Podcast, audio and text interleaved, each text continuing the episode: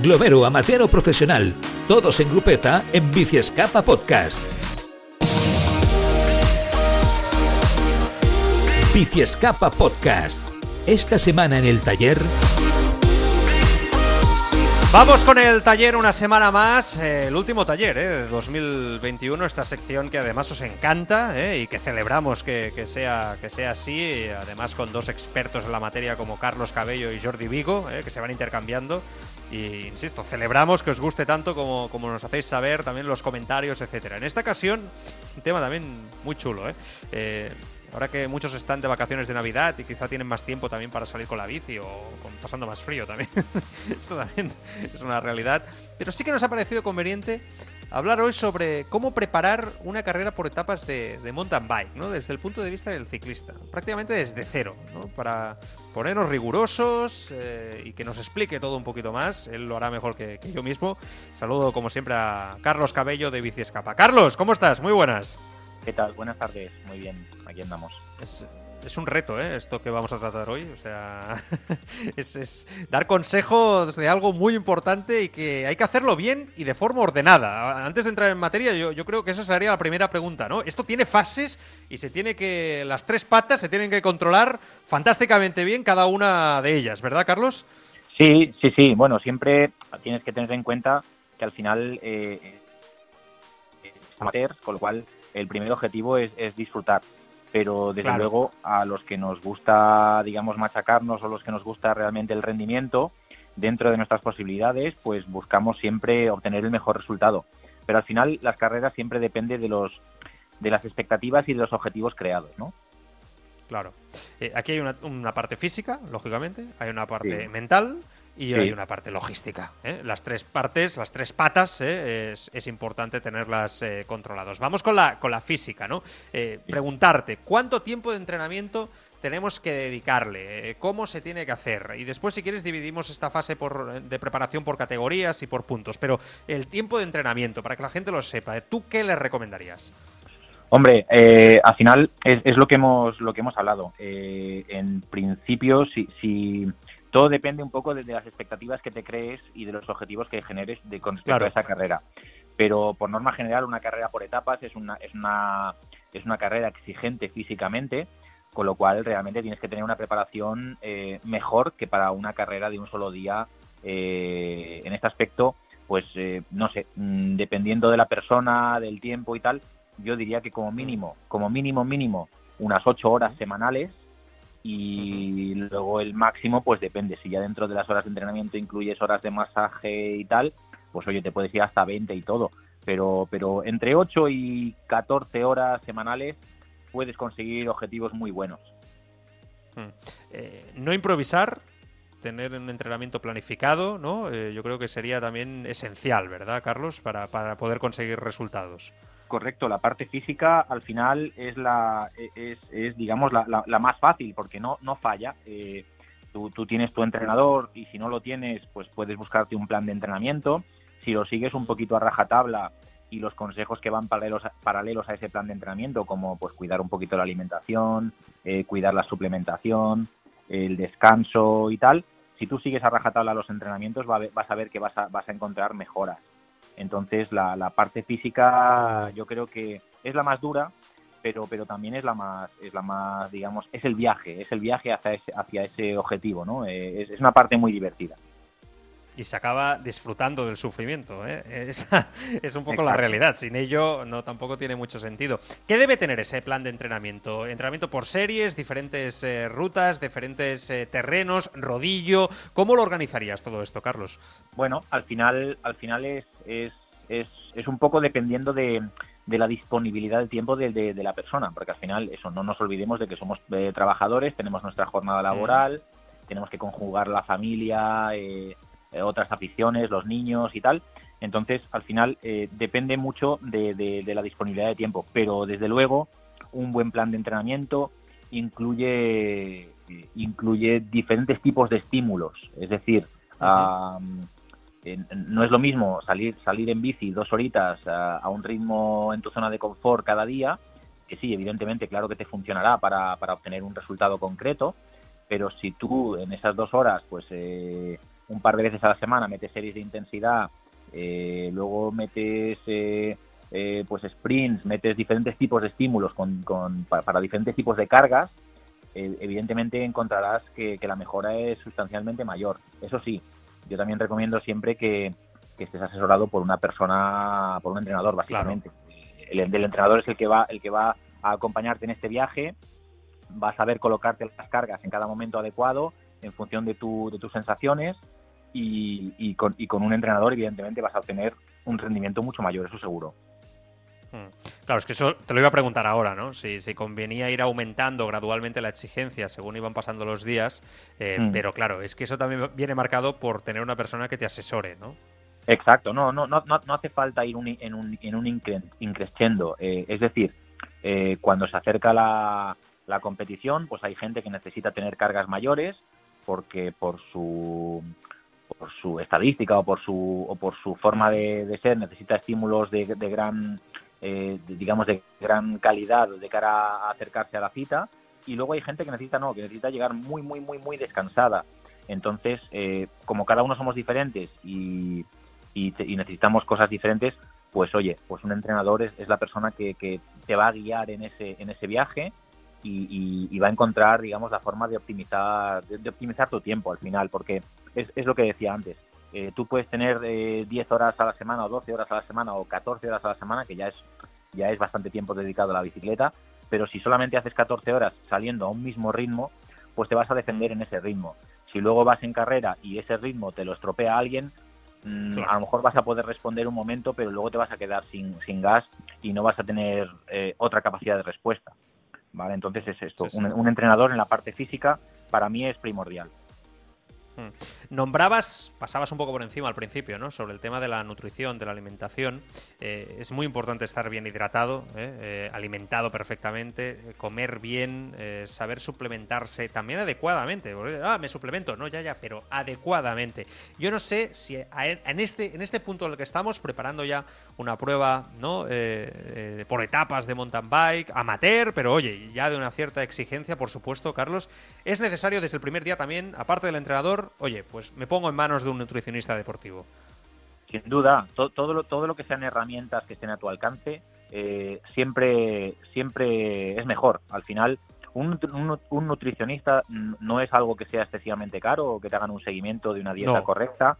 Eh, y luego sí que es importante, evidentemente, la, la, parte nutritiva de tu día a día, pero luego la suplementación también es importante porque de hecho eh, al estómago hay que hay que educarlo por ejemplo si tú quieres hacer un si tú te, marcas un objetivo importante un objetivo para ti que esta carrera pues a la que me he apuntado de cinco días o de seis días quiero que sea una carrera que me salga perfecta y que voy a entrenar durante seis meses para esta carrera y, quiero que sea el, día D y la hora H donde, mi cuerpo esté al mejor punto posible mm. pues pues esa, esa nutrición es súper importante, pero es que luego además está la nutrición en carrera y poscarrera, que ahí es donde hay que educar también al estómago, pues para obtener, para poder eh, tomarte la mayor cantidad de hidratos de carbono posible y que el estómago funcione, bueno, que el sistema digestivo eh, los, los, los, gestione de forma adecuada y que no te quede el estómago lleno. Eh, que eso también se entrena, ¿sabes? O sea, al final la gente muchas veces sale en bici, hace sus series, no toma nada y luego llega el día de la carrera y se mete cuatro o cinco geles y dice, hostia, no ha ido muy bien. Ah, no ha sido muy bien porque eso no lo has entrenado, eso hay que entrenarlo también. El cuerpo no puede asimilar de repente 180, 200 gramos de hidratos de carbono en dos horas y media y que tú, y, si, nunca lo ha hecho. Entonces, pues eso, eso es súper importante también.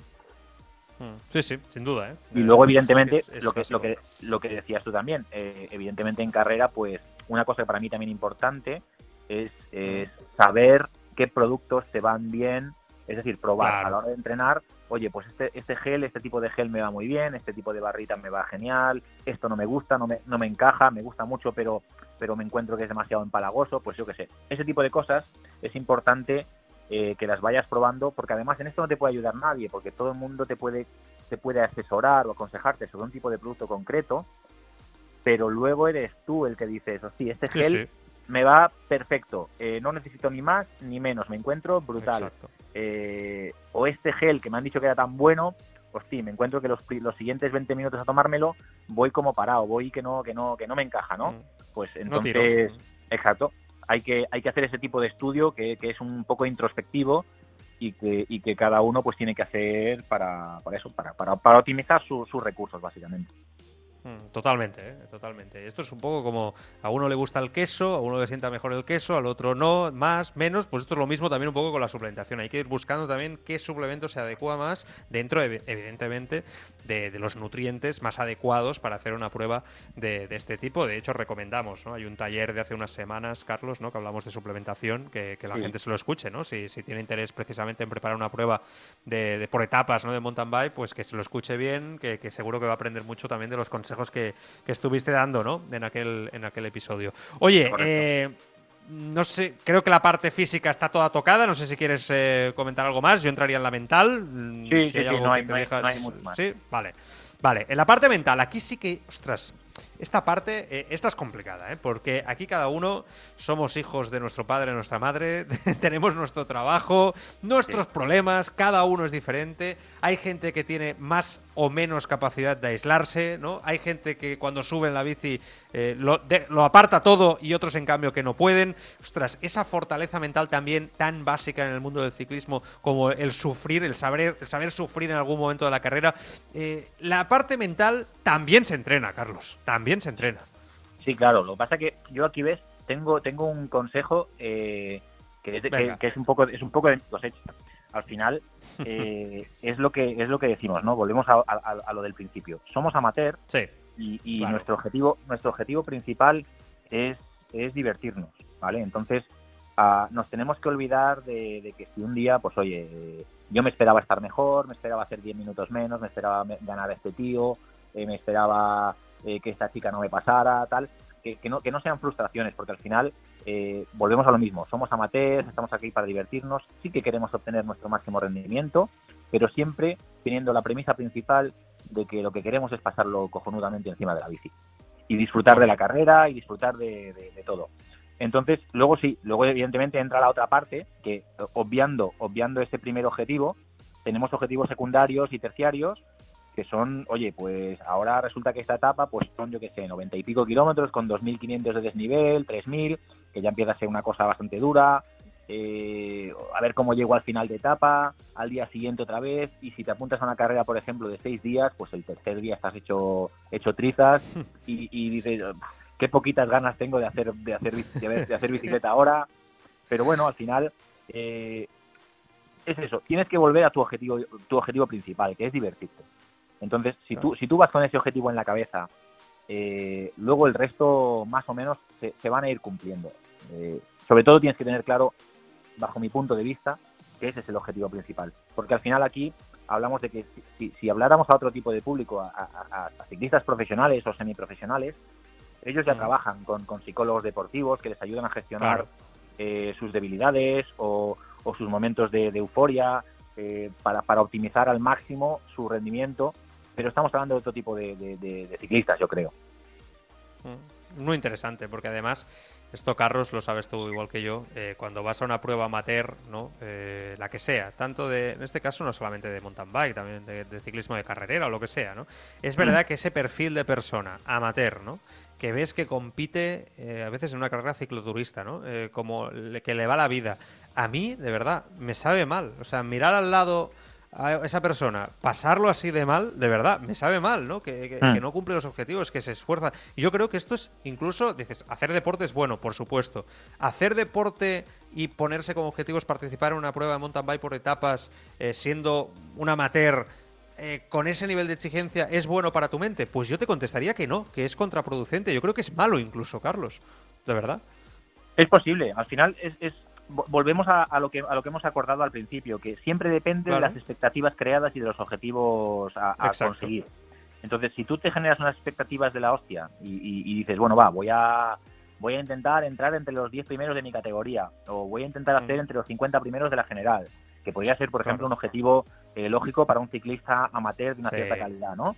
Eh, pero luego, por lo que sea, no lo, no lo consigues, si tú luego eres capaz de decir, bueno, va, este era mi objetivo, pero al final me lo he pasado bien, lo he dado todo, no lo he conseguido, oye, vamos a otra cosa, eh, no pasa nada, eh, la vida sigue, eh, yo tengo que trabajar, tengo mi familia, me lo he pasado bien en la bici y es una experiencia más.